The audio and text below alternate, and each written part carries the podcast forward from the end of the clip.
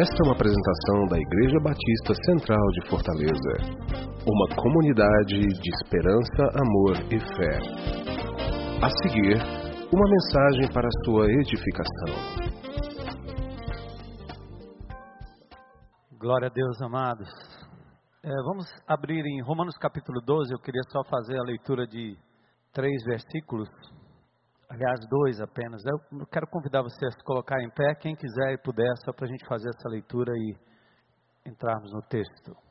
O apóstolo Paulo, obviamente falando aqui aos romanos, Paulo é, fala numa, numa, numa linguagem é, forênsica, né, uma linguagem de lei, uma linguagem advocatícia, uma linguagem de justiça. Ele fala aos romanos mas ele trans, se transporta também ao Velho Testamento, onde no Velho Testamento os sacrifícios eram levados até o altar a pedido de Deus, onde os animaizinhos que não alimentam Deus, nunca alimentaram Deus, mas o próprio ser humano. Mas Deus convidava os, os indivíduos que tinham seus animais a separarem aquele cordeirinho uh, o mais novo, o, o melhor, e levavam ao altar de sacrifício e os sacerdotes se encarregavam de sacrificar o animal, que servia de alimento para o próprio povo, mas era uma forma de, diante de Deus, dizer: morre o cordeirinho em meu lugar eu entrego o melhor que eu tenho a Deus como uma propiciação, como uma satisfação divina pelo meu pecado, pela minha culpa, que me levaria à morte instantaneamente. O salário do pecado é a morte, diz o apóstolo Paulo também em Romanos. Então, no Novo Testamento, o Cordeiro de Deus que tira o pecado do mundo, Jesus, veio e se entregou de uma vez por todas. Já não há mais necessidade de sacrifícios, nem humanos, nem animais, ou de animal, ou de humano, humanos. Porém, o apóstolo Paulo fala de um tipo de sacrifício que tem a ver com a entrega de quem nós somos a Deus, em todos os sentidos: corpo, alma, espírito, emoções, vontades, bens, tudo que temos e tudo que somos. Então, depois de um arrazoado paulino sobre a salvação pela graça, pela fé, não por obras, não por dedicação de algum tipo de dinheiro, coisa parecida. Paulo então diz: portanto, irmãos, rogo-lhes, é um rogo, é um apelo paulino, pelas misericórdias de Deus, que se ofereçam em sacrifício vivo. Ele está rogando a igreja em Roma que se ofereça como um sacrifício vivo, não morto, santo, separado, como nós vimos aqui naqueles que fizeram o voto de pureza sexual. É uma entrega viva, é uma entrega enquanto se está vivo, uma entrega santa e agradável a Deus, não aos homens. Este é o vosso culto inteligente, racional, não alienado. E diz ainda: não se amoldem ao padrão deste mundo. Este mundo jaz no maligno, este mundo está controlado pelo mal e pela maldade. Nós não podemos nos deixar amoldar, sermos levados pelo mundo. Mas transformem-se se deixem transformar pela renovação da mente, daquilo que acontece lá dentro da sua mente, da sua cabeça, que faz com que seus sentimentos sigam e faz também com que suas ações deem prosseguimento a atos que dependem de como você pensa, como você vê a vida. Para que vocês sejam capazes aí sim de experimentar e comprovar a boa, agradável e perfeita vontade de Deus. Antes de você sentar, eu queria só dar um destaque aqui para a gente poder orar e abrir o texto. O maior milagre que Deus pode operar aqui, agora, neste lugar, não é transformar água em vinho, não é curar a sua doença ou a doença de um familiar, não é tampouco ressuscitar um morto. O maior milagre divino é transformar o caráter do ser humano, é mudar a sua vontade, é fazer você deixar de ser iracundo para ser uma pessoa controlada pelo Espírito e amada, amável, deixar de ser mentiroso para ser alguém que fala a verdade. Eu quero dizer a vocês que Jesus morreu por isso, para nos transformar no caráter e sermos então parecidos com Jesus toda e qualquer igreja, toda e qualquer comunidade que é baseada em entrega de prosperidade, ou milagre que você vai ficar rico, todo qualquer discurso, seja de que guru for, que discurse acerca de uma prosperidade barata aqui e agora, que não contempla o milagre que te chama para um lugar onde o milagre vai ser feito e o seu corpo vai ser curado, se apenas isso que é pregado, e não a essência que é a transformação do homem. Jesus veio para isso, se deu e se doou pelo pecado, para nos transformar em novas criaturas. E mesmo ele que não tinha onde reclinar a cabeça, jamais foi a um evento de prosperidade, jamais seguiu qualquer guru, porque ele estava engajado em transformar o coração do ser humano. Que seja assim esta noite e não mais um culto e mais um momento. E que vocês foquem naquilo que Jesus quer fazer em mim, em você, em nós. Nos transformar. Transformar a nossa mente para sermos conforme a Sua vontade. E que tudo que nós desejamos na vida seja colocado como um sacrifício vivo diante dEle, para o agrado dEle, para a honra dEle Senhor, abençoa este momento. Fala através do teu Espírito Santo, usando a tua palavra, o teu servo falho, falível, mas colocado nesse momento diante do teu altar e nas tuas mãos. Que o teu povo identifique, Senhor, aquilo que está sendo dito de acordo com a tua palavra. Que teu Espírito faça a aplicação e que essa comunidade continue levantando o nome de Jesus e levando pessoas, Senhor, a serem transformadas pelo poder que há neste nome, nome acima de todo nome. Nós te agradecemos e te rogamos isso em nome de Jesus. Amém. Pode sentar. Glória a Deus.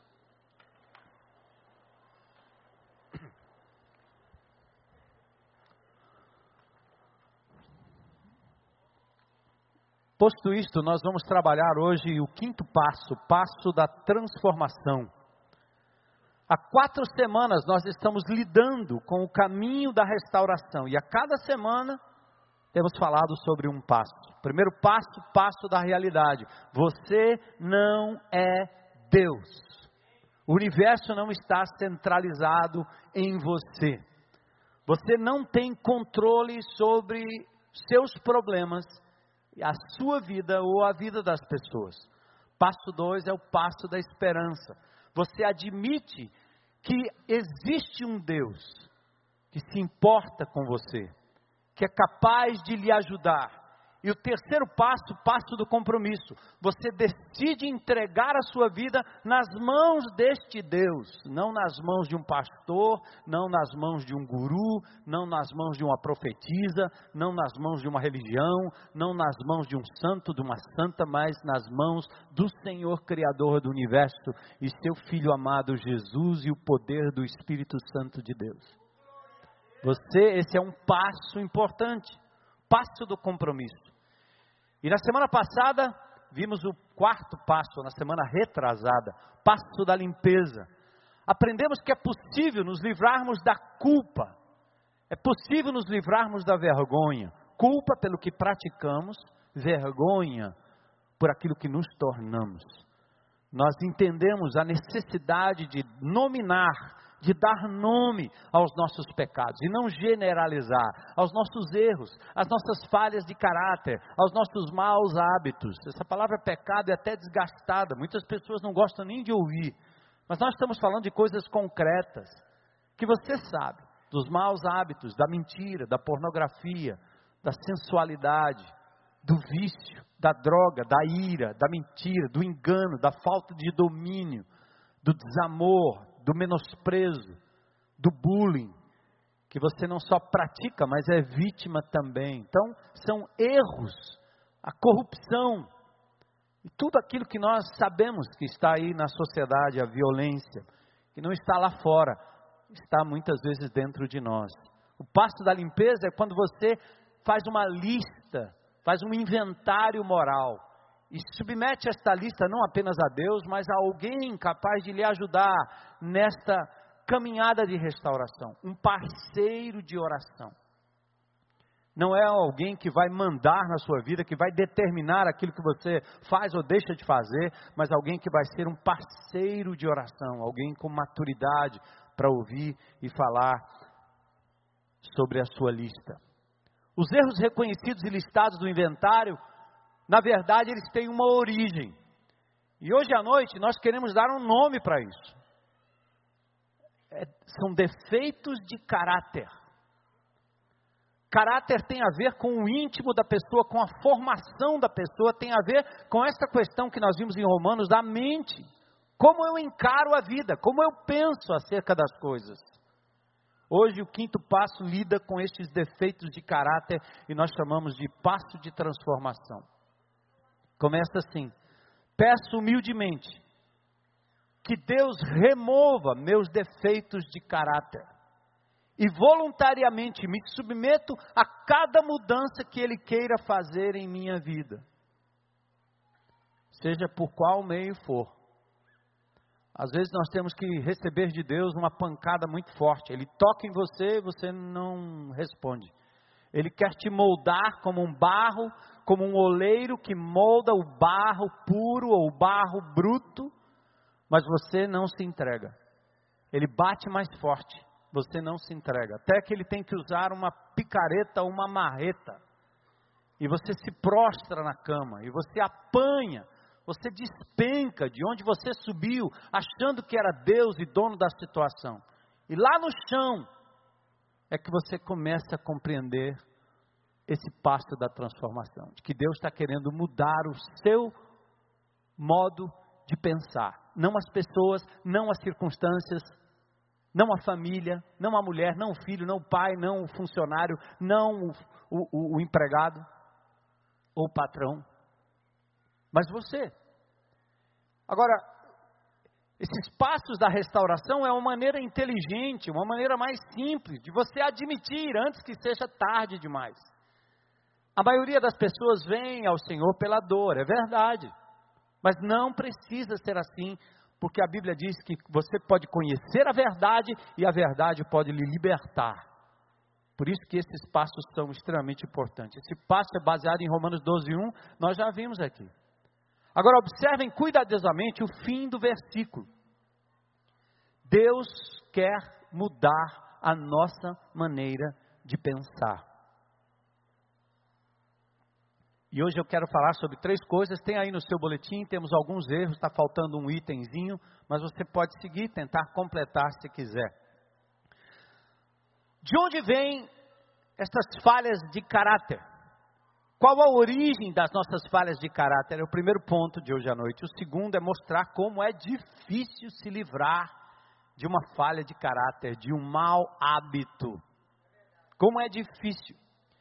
Em terceiro, nós, em terceiro lugar, nós queremos dar algumas dicas práticas, como você pode cooperar com Deus nesse processo de mudança. É um milagre que leva tempo, é um milagre que começa e tem um término no dia que Jesus voltar e fomos transformados para a glória do seu nome. Muitas coisas nós vamos abandonar assim de pronto, outras vamos ter que ir trabalhando ao longo dos anos. Bom, de onde vieram então os meus defeitos de caráter? Boa pergunta. Quero sugerir três origens. Primeiro, a origem genética. Depois, a origem social. Depois, a origem moral. Suas escolhas. Origem genética, origem social, é o meio em que você veio ao mundo, em que você foi criado. E depois, o moral, suas escolhas. Primeira questão eh, do primeiro ponto. De onde vieram então eh, esses meus defeitos de caráter? Ponto 1. Um, vieram dos meus cromossomos.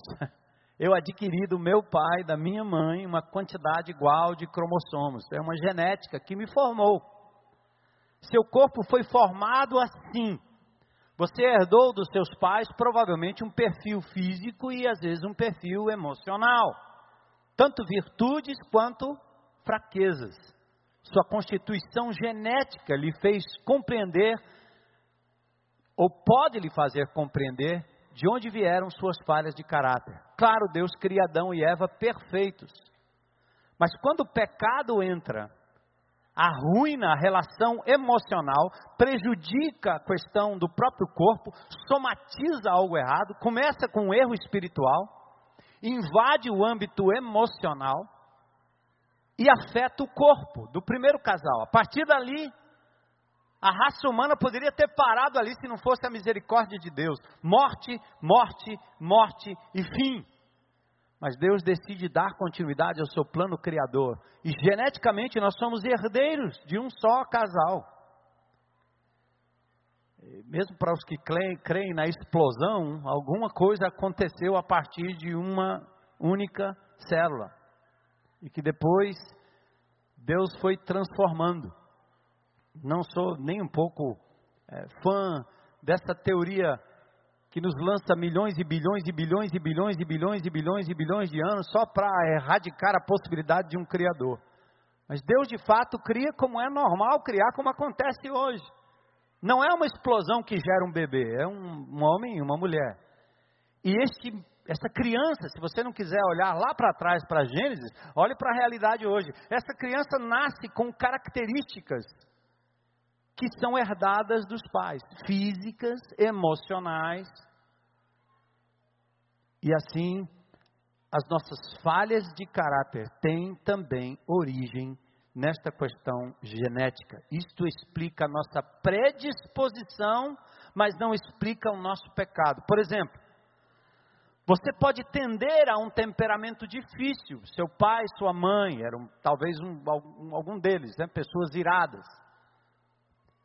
E de repente você usa o fato de que você já nasceu com essa predisposição irritadiça para ser alguém que maltrata pessoas, que se desculpa para não corrigir o seu erro de que meu pai era assim, minha mãe era assim. Você entra no relacionamento do casamento e um dos males que existe é que você não se acomoda ao caráter divino e nem está disposto a aceitar o outro como é, mas você se impõe e às vezes diz: meu pai era assim, minha mãe era assim, eu fui criado assim, é assim que eu vou ser. Você pode tender a ser mais lento, mais tranquilo, mais vagaroso, mas isso não é desculpa para você ser um preguiçoso. Você pode tender geneticamente a alguns vícios, até como o alcoolismo, por exemplo, mas jamais isso pode fazer de você um dependente químico. Eu e minha esposa somos absurdamente diferentes ela é mais rápida, mais ágil em muita coisa. E eu sou mais lento, mais tranquilo, vou meditar um pouco mais. Vim de uma família que não teve herança de vícios. Heloísa veio de uma família, o pai era alcoólatra. Então toda essa tendência é, que vem de, um, de uma raça muito mais vingativa, muito mais silente, e a outra que é uma raça que fala mais, que briga mais, mais italiana, que xinga, que fala, que se ira. E...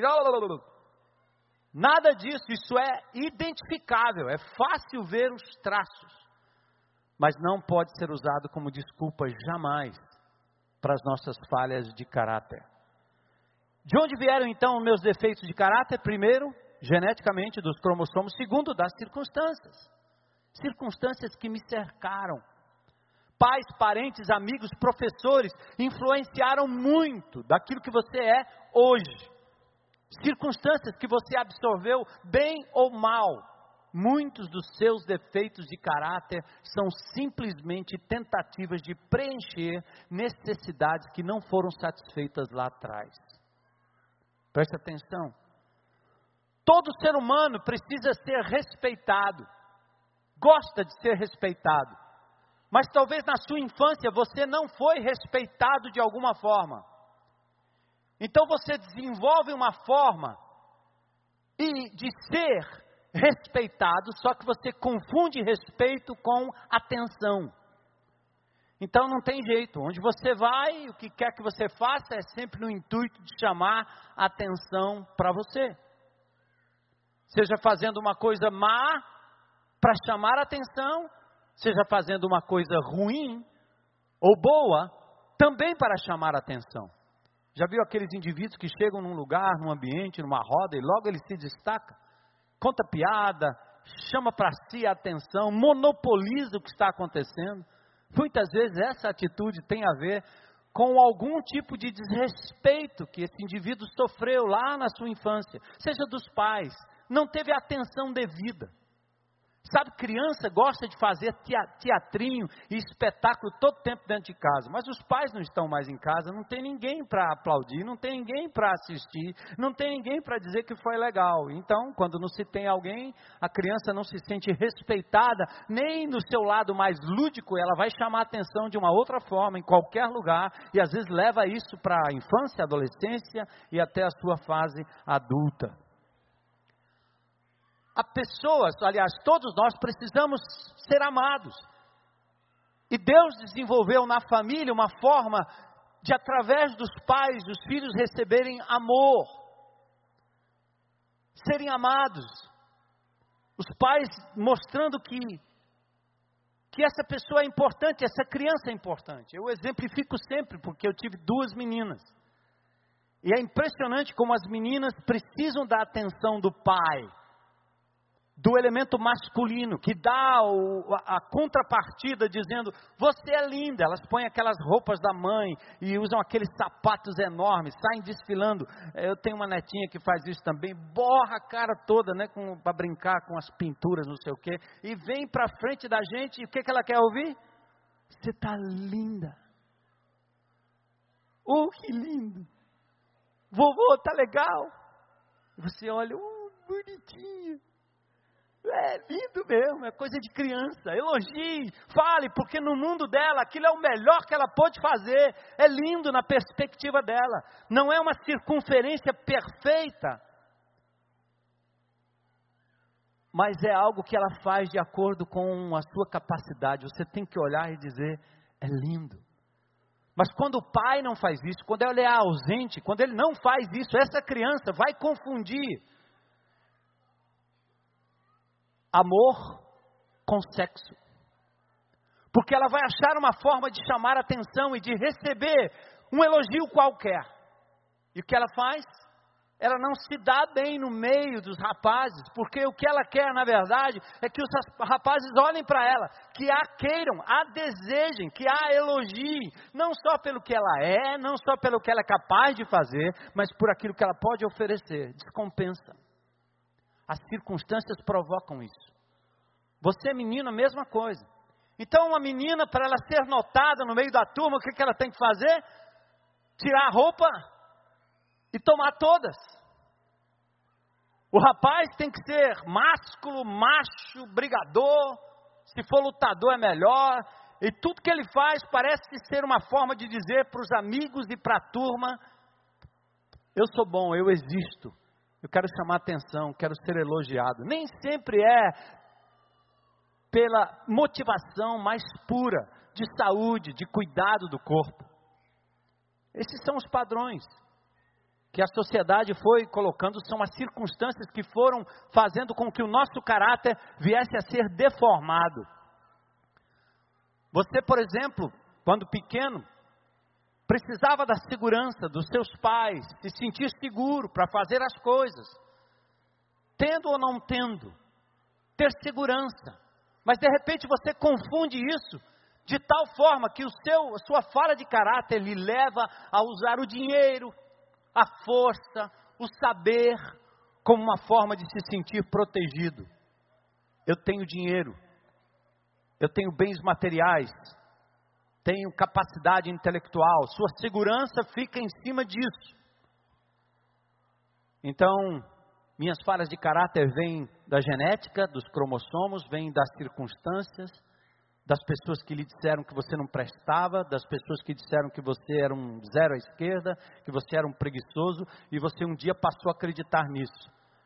Disseram que você era um afeminado, que você era masculinizado demais, que você era isso, que era aquilo. Então, as circunstâncias começaram a induzir você a responder de forma errada e criando um mau hábito de caráter. ou uma falha de caráter. A terceira coisa é que os meus defeitos de caráter vêm das minhas escolhas. Agora tem a ver comigo. Essa é a terceira fonte. Aquilo que você faz por muito tempo e repetidas vezes vai se tornando um hábito ou num hábito. Uma vez que se torna um hábito, você se torna escravo do hábito. Você não tem como fazer diferente. Coisas que você jamais imaginou praticar estão aí porque você escolheu e repetiu até se tornar um hábito. Falhas de caráter geralmente são coisas boas levadas, a, levadas ao excesso. Presta atenção nisso. Eu, eu vou citar um exemplo aqui, talvez até. É, antigamente eu estava esse final de semana com alguns amigos, né?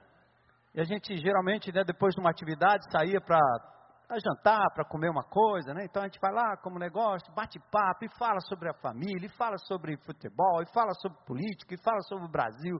Era tão legal. Só que dessa vez eu percebi que tinha um negócio diferente acontecendo. É que antigamente a gente sentava e olhava um para o outro. E conversava um com o outro. Agora a gente não consegue mais. Cara, os caras estão ligados no WhatsApp, eles estão ligados no instantâneo, no seu Instagram, não sei da onde, está todo mundo conectado, liga, e eu. Eu não posso, eu também tenho WhatsApp, certo? Eu não tenho Facebook, mas tenho WhatsApp e tenho um celular. Eu ando com ele para todo lado. Só que eu, dessa vez eu senti um negócio que eu já tinha visto já há muito tempo. Como é que isso começou? Me diga. Como é que meu amigo, que sentava comigo para bater papo, e eu tinha o maior prazer de rever, de reencontrar, como é que pessoas da minha, né, da minha estima, é como se aquele Julião viesse aqui e marcasse comigo na tapioqueira e ficasse lá.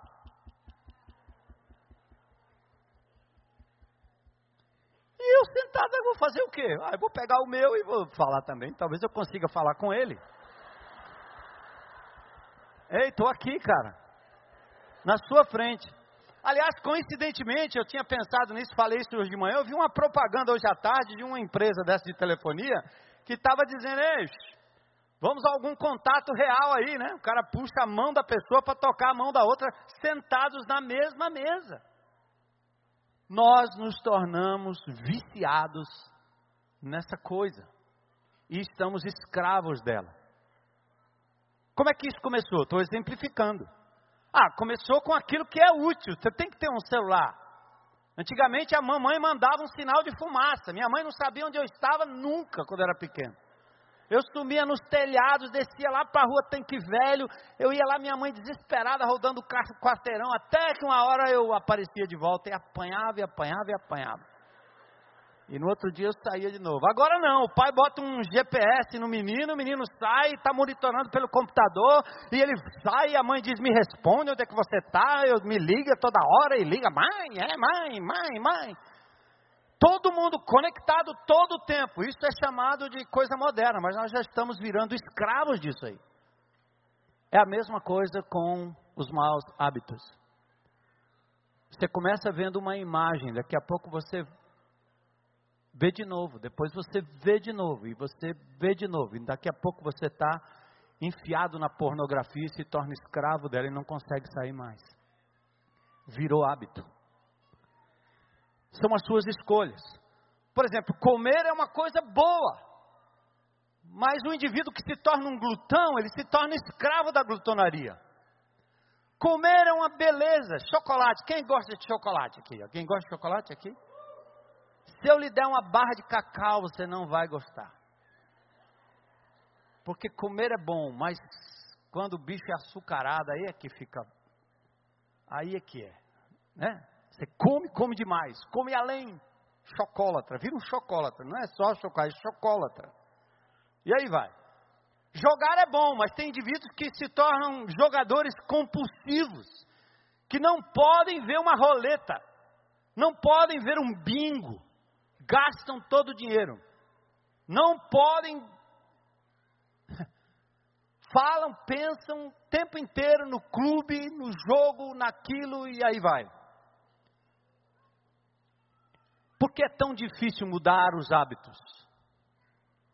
Essas falhas de caráter que eu tenho porque herdei, eu tenho porque o meu meio me, me induziu a isso e eu tenho por conta das minhas próprias escolhas.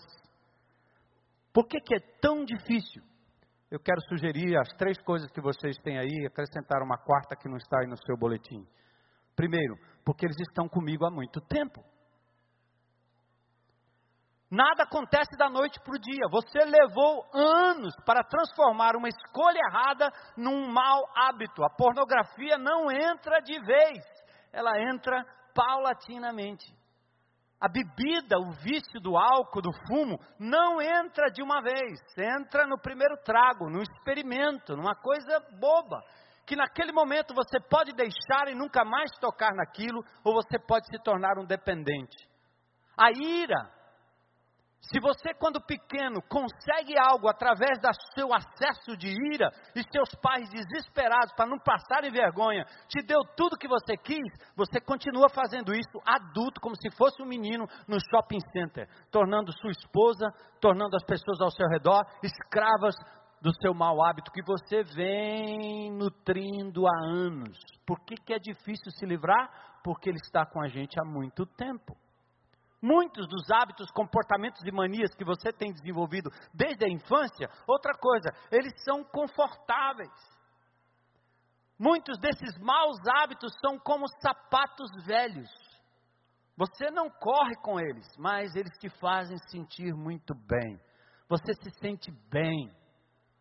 A masturbação, a cleptomania, o roubo, falar mentira, chamar a atenção das pessoas, você acaba curtindo aquilo com uma gana maquiavélica, às vezes diabólica, mas ela dá prazer, por isso é tão difícil se ver livre de maus hábitos. Segundo, porque eu me identifico com eles. Às vezes eu sou identificado pelas coisas que eu faço de errado. Muitas vezes confundimos nossa identidade com os nossos defeitos de caráter.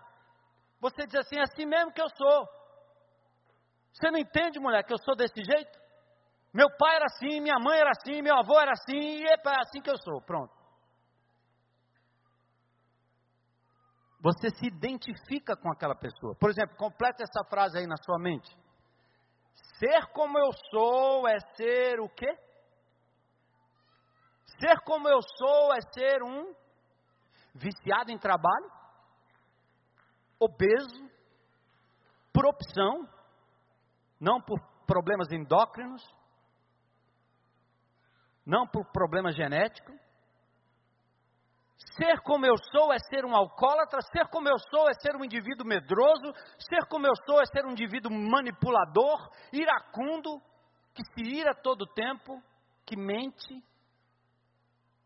que se alimenta da pornografia, que trai, que é mulherengo, ou homerengo, né?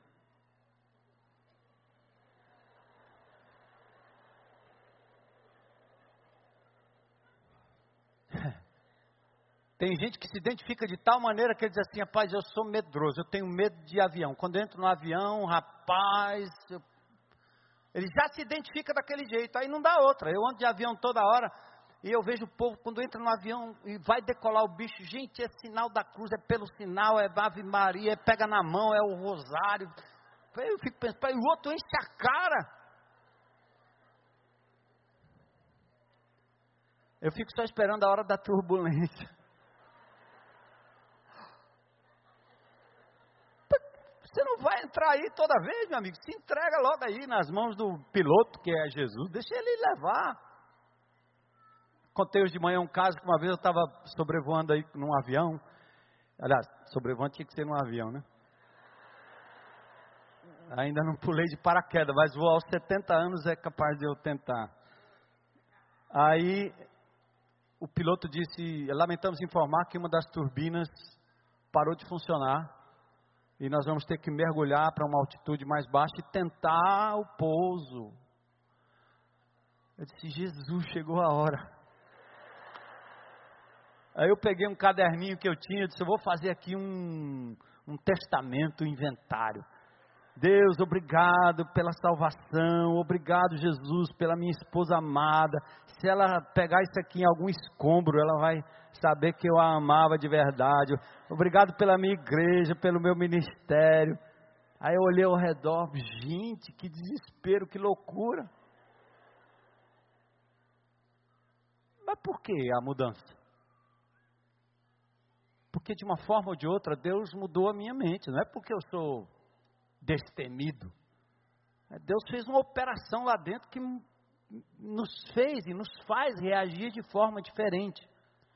E às vezes nós somos medrosos porque as pessoas dizem, porque você continua alimentando aquela coisa por anos a fio e se identifica com aquilo que ao invés de ter medo normal, você se torna um medroso. Então, você se identifica com o seu defeito de caráter. E às vezes esses defeitos de caráter têm recompensa. Eu me lembro quando eu me converti, eu ia para os acampamentos dos crentes, sempre as mesmas meninas adolescentes desmaiavam, se sentiam mal, para ser carregada pelos meninos. Eu disse, cara, esses crentes aí tem um truque legal, é interessante isso aí. Eu ficava ligado, né? Ah, sempre as mesmas, para chamar atenção. A sua falha de caráter te chama atenção. Sabe por que muitos grupos pequenos na igreja não progridem? Porque tem casais, tem irmãos que insistem em viver com aquela falha de caráter. Eles não se submetem ao tratamento de Jesus porque aquilo chama atenção. O grupo todo se volta para ele. O indivíduo gruda e suga todo mundo e aquele defeito vai por anos a fio e o indivíduo não trata, não se submete a um tratamento e o grupo pequeno se volta todo para ele e não se abre para alcançar os perdidos. Tem gente que curte a sua falha de caráter. É terrível. E cuidado com o inimigo de Deus, porque ele diz para você que você não tem capacidade de mudar. Mentira. Não ouça. O diabo tentou peneirar Pedro e Jesus disse que intercedeu. Porque peneirar é pegar você e tudo que você é e faz, colocar numa peneira e destacar aquilo que de pior você tem e lhe caracterizar por aquilo ali. Você não é isso. Você tem praticado maus hábitos, coisas erradas, falhas de caráter, mas você pode ser transformado. Não deixe o inimigo de Deus destacar isso na sua vida e dizer que você não tem jeito. E você se coloca naquela espiral de tal forma que você acha, só tem um jeito eu continuar fazendo errado mesmo. Minha mulher diz que eu sou assim, meus filhos dizem que eu sou assim, meu marido diz que eu sou assim. Porra, agora é que eu vou ser mesmo. E aí ele se enfia no buraco e continua curtindo sua falha de caráter anos a fio. E o diabo dizendo e aplaudindo: é assim que você é mesmo. Você não tem jeito e Deus não está nem aí com você. Mentira. O Senhor se importa com você. E Ele quer transformar a sua falha de caráter. Agora vamos trabalhar rapidamente como é que você pode cooperar com Deus nesse sentido. Primeiro, como cooperar com Deus? Por que, que essa história de cooperar com Deus? Porque às vezes nós esperamos que Deus faça um milagre, transforme o marido, a mulher, você, seu problema de caráter, no estalo. Não é assim. A Bíblia fala de obediência. A Bíblia fala de, de perseverança, de luta contra o pecado. Não é fácil. Então vamos parar com essa história de que a coisa é instantânea, requer disciplina. Disciplina espiritual, como alguém que se prepara para uma grande luta, para um grande jogo, para uma grande batalha. É preciso exercício e disciplina constante. Primeiro, como você pode cooperar com Deus? Concentre-se num defeito de cada vez. Primeiro, para de generalizar. Rapaz, são tantos os pecados. Dá nome, faz a lista. E concentre-se naquele que você acha que é o mais grave. Peça a pessoas que estão ao seu redor para identificar e dizer: é isso que você é. É assim que eu vejo você. É dessa forma que você tem reagido. E trabalhe num pecado de cada vez, num defeito de cada vez. Senão você diz assim: ah, eu estou ouvindo isso aí, eu tenho 30 coisas, 40 coisas, ah, não vou conseguir. uma coisa de cada vez. Diga assim, Senhor, que defeitos, hábitos ou vícios específicos precisam ser trabalhados na minha vida, Senhor?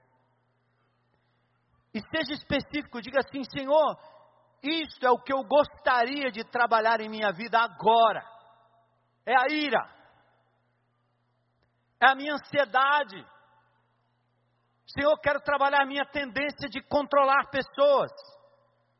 Quero trabalhar a minha tendência de me dedicar, de mergulhar no trabalho de tal forma que eu não consigo voltar para casa mais cedo, ou não consigo estar em casa sem trazer a minha empresa e as coisas que eu faço na empresa para dentro de casa. Você tem que trabalhar um defeito de cada vez, pois do contrário não vai funcionar. Outra coisa, concentre-se em buscar vitória um dia de cada vez. Um dia de cada vez. Gente, o pessoal da casa de recuperação tem muito a nos ensinar. Limpo só por hoje. Um dia de cada vez. O versículo bíblico, a oração não diz assim: dá-nos o pão nosso de cada mês. É de cada dia. Basta cada dia o seu mal. Dá-nos o pão de cada dia. Deus quer dar a você o suficiente para mudar um dia, não uma semana, um mês ou o resto da sua vida ou eternidade. Ele quer trabalhar com você agora, um dia de cada vez. Tem um ditado que diz: Como é que você come um elefante? Tem que dar uma mordida de cada vez. E vai, e vai. Uma hora o elefante desaparece.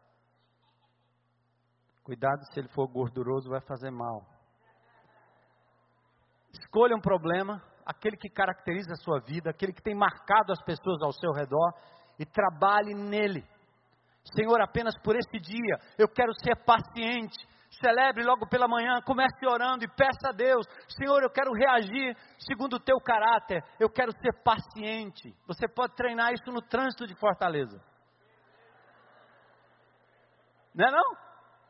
Quando eu cheguei aqui, eu era paulista dirigindo ali na marginal, vom, pá, naquela época não tinha negócio de, de, de, de fotossensor, era toda. Aí você ia pela esquerda aqui, dava um sinal de luz, o paulista sai rápido. Você encosta, ele sai, encosta, ele sai, encosta, ele sai, encosta, ele sai. Aqui não. Os caras mais lentos ficam na esquerda. Ai,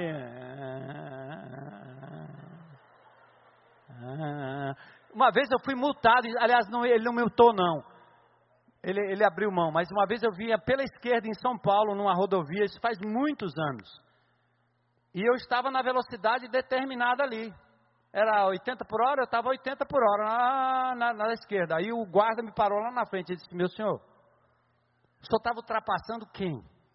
Eu disse, não, ninguém, mas eu estava dentro da velocidade, mas o senhor estava na faixa errada. O senhor tem que andar na faixa da direita. A faixa da esquerda é para ultrapassagens. E veículos que andem mais rápido, caso você decida na faixa da direita andar na velocidade menor. Por que, que eu disse isso? Você ser paciente no trânsito. Aí quando eu cheguei ficava irritado. Agora não, agora eu acho barato. Fazer o quê, né? Da luz, não saiu. Ah, ah,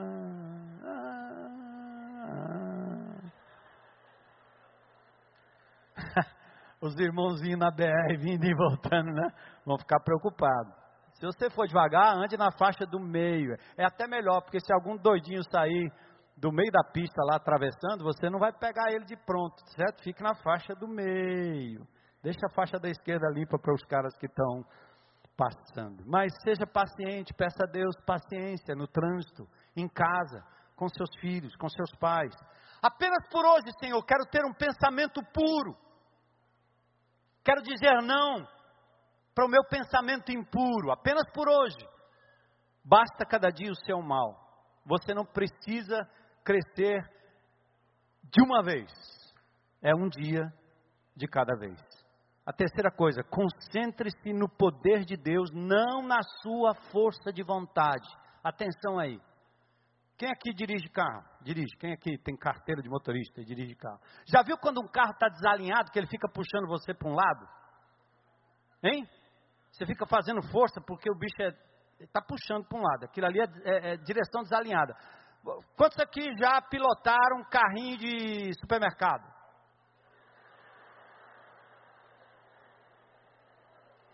Já pegou um carrinho de supermercado troncho?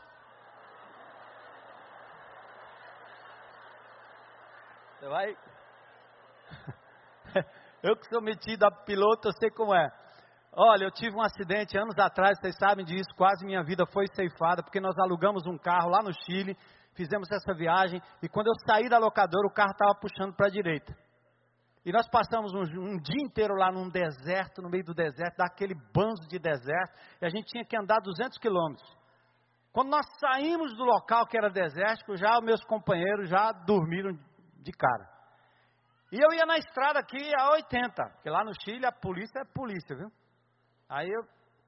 Aqui também a polícia é polícia. Mas lá o negócio é brabo, acho que as leis são mais rígidas. Aí eu estou aqui, né, dirigindo e está fazendo força, fazendo força, todo tempo, todo tempo, todo tempo, e segurando, bora lá. E ainda tem um vento, que tem uma, no meio daquela pista tinha uma biruta. E cheio de cruzinha do lado assim, porque era o caminhoneiro que o vento bate do Pacífico e arrebenta e gente morre. Tem muita gente que morre ali naquela pista. Então o vento batendo e o carro me puxando e eu na força da minha vontade segurando aqui. Ah, aí vamos lá, vamos, você vai, você vai. E os meus amigos dormindo aqui. Aí parei num posto para a gente né, tá, tomar um negócio e tal, para ficar mais, esperto. E tal. Daqui a pouco, uma piscada que eu dei, fui para cima de uma cerca, de umas pedras, o carro capotou, o painel veio em cima das minhas pernas, faltou milímetros para a minha vida ser ceifada ali. Não adianta. A sua força de vontade não vai controlar o seu mau hábito. É preciso alinhar a sua mente com a mente de Deus. É preciso mudar, é, é, é, é a tendência que você tem de fazer aquilo que é errado, como eu tenho de ser vingativo, de ser impaciente, de ser uma série de coisas. Eu tenho. E não adianta dizer que a minha força de vontade. Coopere com Deus e pare de depender na sua força de vontade para depender na ação de Deus sobre a sua vida. Não diga, deixa que eu resolvo, coisa não é tão grave assim, ninguém precisa saber, eu não preciso confessar, não. Jeremias 14, 23 diz: O leopardo pode tirar manchas do seu pelo? É claro que não. Da mesma forma, você é incapaz de fazer o que é certo, porque existe uma tendência da natureza humana de partir para aquilo que é errado. Mas a boa notícia é aquela que o apóstolo Paulo disse quando tratava de questões de finanças: Eu posso todas as coisas, mas naquele que me fortalece. Na força de Jesus é possível, porque ele muda o alinhamento da sua mente e ela vai deixar de pender para um lado todo o tempo. É Ele que vai segurar, é Ele que vai alinhar. Concentre-se naquilo que é bom, não naquilo que é ruim. Outra forma de cooperar com Deus. Se você só pensa o mal, isso vai dominar a sua vida. Se você só busca aquilo que é errado, isso vai tomar conta da sua vida. A Bíblia não ensina você a resistir tentação. Eu sou tentado como você é tentado seja no quarto do hotel assistindo um programa e você vira qualquer TV a cabo e tem as piores maluquices que você possa imaginar aberta a qualquer hora, a qualquer momento. Não adianta dizer que eu sou macho e vou resistir à tentação assistindo aquela porqueira. Não adianta eu entrar naquele site e dizer que eu vou ser macho o suficiente e vou resistir àquilo ali. Você resiste ao diabo, mas você tem que fugir da tentação. Aquele jovem que disse assim, pastor, estou com um problema, porque toda vez que eu passo ali naquele lugar, tem um cinema lá, o cine só pornografia, só besteira, só mulher pelada, é convite a, ao sexo, aquele negócio chato, eu estou me sentindo tentado, esse negócio está complicado, e aí de novo, de novo, de novo, de novo, de novo, de novo, cara, você tem que passar por ali para ir para onde você vai? Ele disse, não.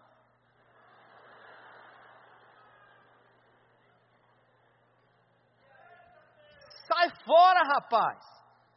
Tem circunstâncias que são armadas na sua vida para o seu pecado prevalecer. Isso o inimigo de Deus faz. Fuja em nome de Jesus. Apaga, desliga, sai fora, tira o site, acaba com aquilo ali, meu irmão. Que é isso que está lhe prejudicando e alimentando sua falha de caráter. Coopere com Deus nisso. Concentre-se em pessoas que lhe ajudam. As más conversações corrompem os bons costumes. E por fim, concentre-se no progresso e não na perfeição. Você não é perfeito. Aqui é proibida a entrada de pessoas perfeitas nesse lugar. Mas aqui é permitida a entrada de pessoas que estão progredindo e crescendo na restauração.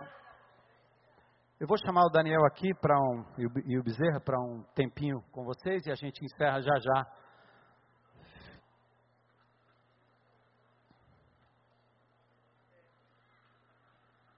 Vamos ouvir um depoimento que reforça um pouco dessa nossa palavra de hoje.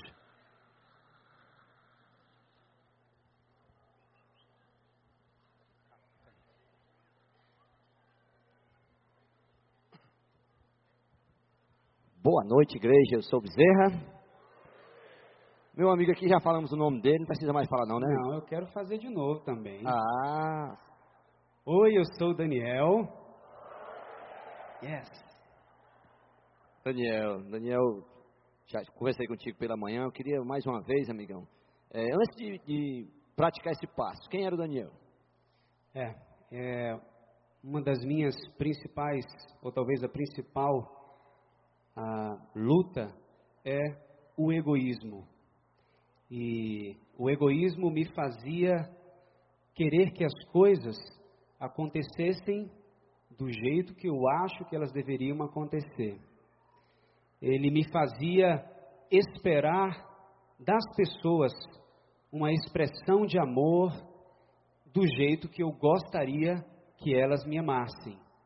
Então, por vários momentos eu acabava colocando a minha vontade, o meu jeito, a minha forma de pensar na frente e não considerar o outro. E isso aí trazia também dificuldade de aceitar as pessoas. Interessante. E quando foi que você, digamos assim, percebeu o fundo de poço, percebeu que precisaria mudar? É, há alguns anos atrás, ah, Deus usou uma circunstância que de certa forma representou para mim uma espécie de símbolo dessa falha de caráter. Né? Ah, eu e minha esposa, nós tínhamos comprado um apartamento e esse prédio estava sendo construído, ele estava praticamente todo construído. Ah, e num dado dia, eu estava acho que com minha filha no carro e nós fomos dar uma volta e já fazia tempo que eu não ia ver prédio né, sendo construído e tal. E aí eu disse, vou dar um pulinho lá para ver. Veio aquele desejo, quase que um incômodo para poder dar uma olhadinha. E quando eu cheguei lá, eu não identifiquei facilmente o prédio, né? Então, peraí, deixa eu dar um retorno ali. Voltei e na cabeça, né? Nosso, praticamente todo o nosso patrimônio naquele prédio lá, naquele apartamento que estava sendo construído e prestes a ser entregue. E quando eu voltei ali do retorno, eu olhei para o lado, parei no lugar que eu sabia que era em frente ao prédio, e eu olhei para a minha direita e eu não vi mais o prédio. Só tinha tijolo no chão porque o prédio caiu, desabou. Gente, naquele momento veio um sentimento tremendo de impotência. E eu disse, Senhor, e agora? Né? E eu tenho, meu filho estava, meu segundo filho estava prestes a nascer. É, três dias depois, o nosso pequeno Israel nasceu. E naquele momento lá, é, aquele sentimento de impotência, mas logo Deus trouxe ao meu coração e minha mente o entendimento de que aquilo tinha um propósito muito específico para a minha vida. E eu entendi que ali Deus estava desconstruindo, talvez aí eu tenho entendido assim, como um símbolo desse egoísmo, dessa forma de dizer é desse jeito e pelos meus esforços, por mais que a gente, por mais que eu entreguei ao Senhor ao mesmo tempo, eu quis ir à frente, né? Ah, então eu entendi isso claramente mesmo em meio àquele sentimento tão difícil, veio a, a paz do Senhor, a partir da compreensão de que aquele momento eu precisava dar um passo da transformação na minha vida. E a partir daquele momento, principalmente, Deus começou a mudar muitas coisas do meu coração. É, o pastor fala muito isso, me humilhar diante do Senhor, né? Então ali você fez isso, né? Senhor, eis-me aqui, se humilhou diante do Senhor e reconheceu realmente o orgulho. Exatamente. É, foi muito fácil perceber, não de imediato, né? Porque essas coisas nos abalam. A gente tem expectativas, a gente tem desejos, né? Mas eu tenho aprendido que, a despeito dos desejos que eu tenho, eu peço ao Senhor algo, mas no finalzinho eu digo, Senhor, mas eu entrego isso que eu estou pedindo a Ti, para que a Tua vontade seja feita, não a minha, porque se não for a Tua vontade, eu não quero. Como é que pode, né? Você pedir algo e ao mesmo tempo abrir mão daquilo. E eu acho que a, a caminhada com Deus, acho não, creio que a caminhada com Deus é assim. E hoje, com a tua família, com teus amigos, com você mesmo, com Deus, depois desse passo, de praticar esse passo, como é que você está, amigo?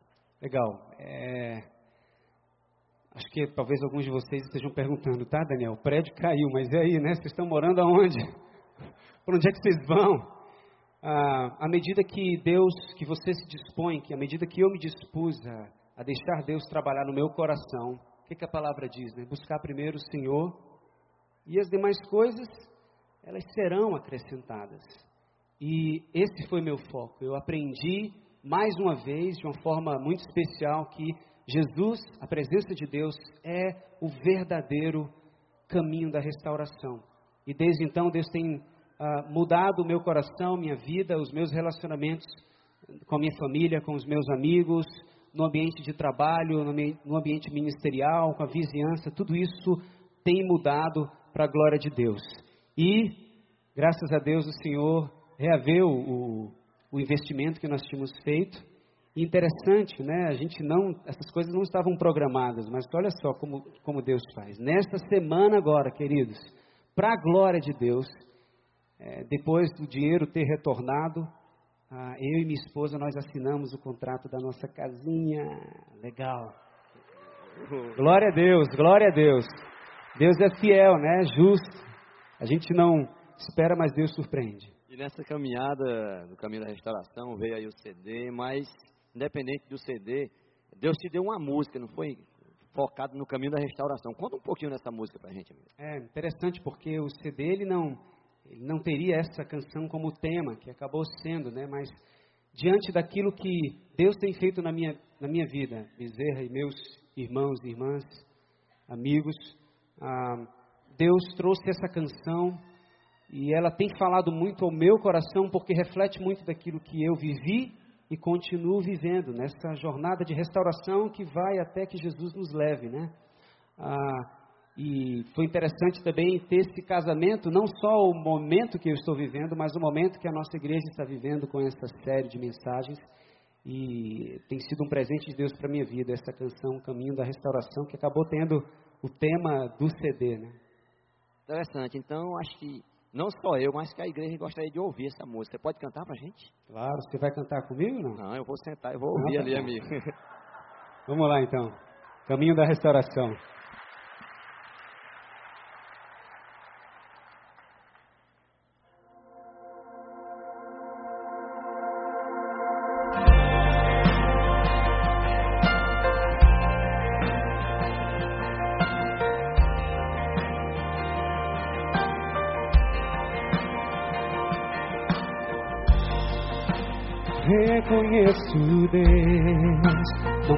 Posso controlar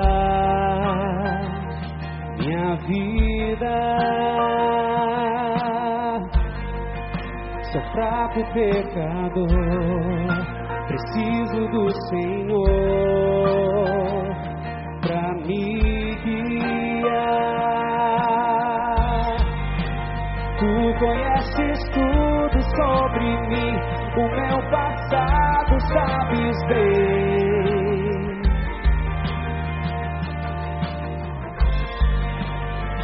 Me resta me voltar a ti, a tua presença buscarei. Estou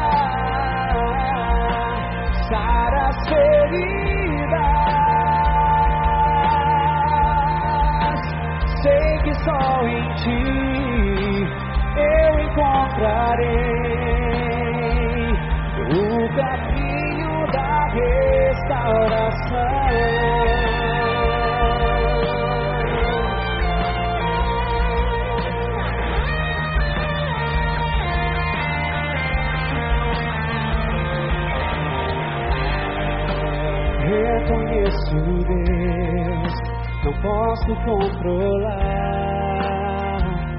minha vida. Sou fraco pecador, preciso do Senhor pra me guiar. Tu conheces tudo sobre mim, o meu passado sabes bem.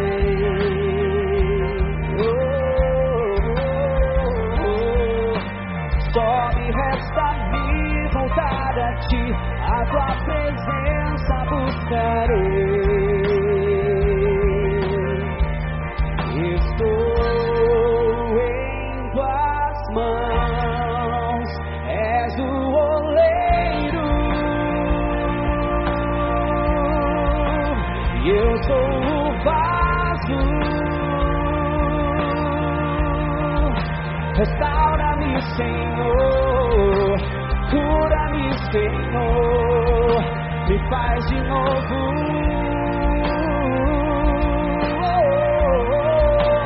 Cura minha vida, sara as feridas. Sei que só em ti eu encontrarei o caminho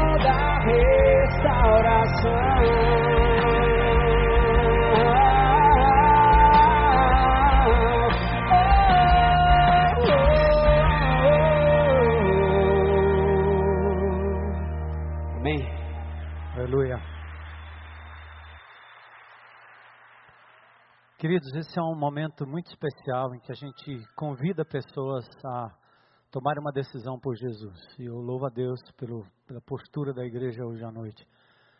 Permaneçam em oração e eu quero aproveitar o momento para convidar se tem alguém aqui eh, nesse auditório que gostaria de, talvez pela primeira vez, dizer: Senhor, eu me entrego, entrego a minha vida, quero ser mudado, quero que o Senhor opere poderosamente, entra na minha casa, né? Como diz aquela música, entra na minha casa, entra na minha vida me transforma. Eu não aguento mais obter o controle da minha vida. Esse é o passo da transformação. Tem alguém aqui que gostaria de hoje à noite tomar essa decisão? Levanta a sua mão aí onde você estiver. Tem alguém? Glória a Deus. Glória a Deus. Glória a Deus. Glória a Deus. Estou te vendo. Fica de pé. Aliás, vem aqui à frente se você puder e gostaria. Abracem essas pessoas, por favor. Venham com elas também. Vamos nos levantar todos. Aliás, eu, eu peço que você também se levante hoje à noite como crente em Cristo Jesus, dizendo: Senhor, eu quero dar esse passo. Eu quero ser curado dessa falha de caráter que ainda persiste na minha vida. E você que está entregando a sua vida a Jesus hoje, vem aqui à frente, dá esse passo, passo de fé. É público, porque Jesus publicamente se deu e se doou por nós. E é assim que Deus opera, é assim que Deus faz. Ele quer te libertar. Outrora fomos escravos da injustiça. Paulo diz isso em Romanos capítulo 6 mas agora nós podemos entregar nossos membros, nosso corpo ao Senhor, para sermos agora sim escravos da justiça, da verdade de Jesus. Saia do seu lugar e venha aqui à frente num gesto que você está dizendo: Eu quero entregar minha vida a Cristo Jesus, que morreu por mim, para não só me perdoar de tudo aquilo que eu fiz no passado, de toda a forma errada que eu tenho me portado, mas eu quero que Ele me liberte dos meus maus hábitos e me dê uma nova, uma nova identidade como filha de Deus, filho de Deus. Você ouviu uma mensagem produzida pelo Núcleo de Comunicação Audiovisual da IBC, que conta com um vasto catálogo de mensagens em áudio e vídeo. Para maiores informações, passe um e-mail para nca.ibc.org.br ou ligue 85 3444 3643.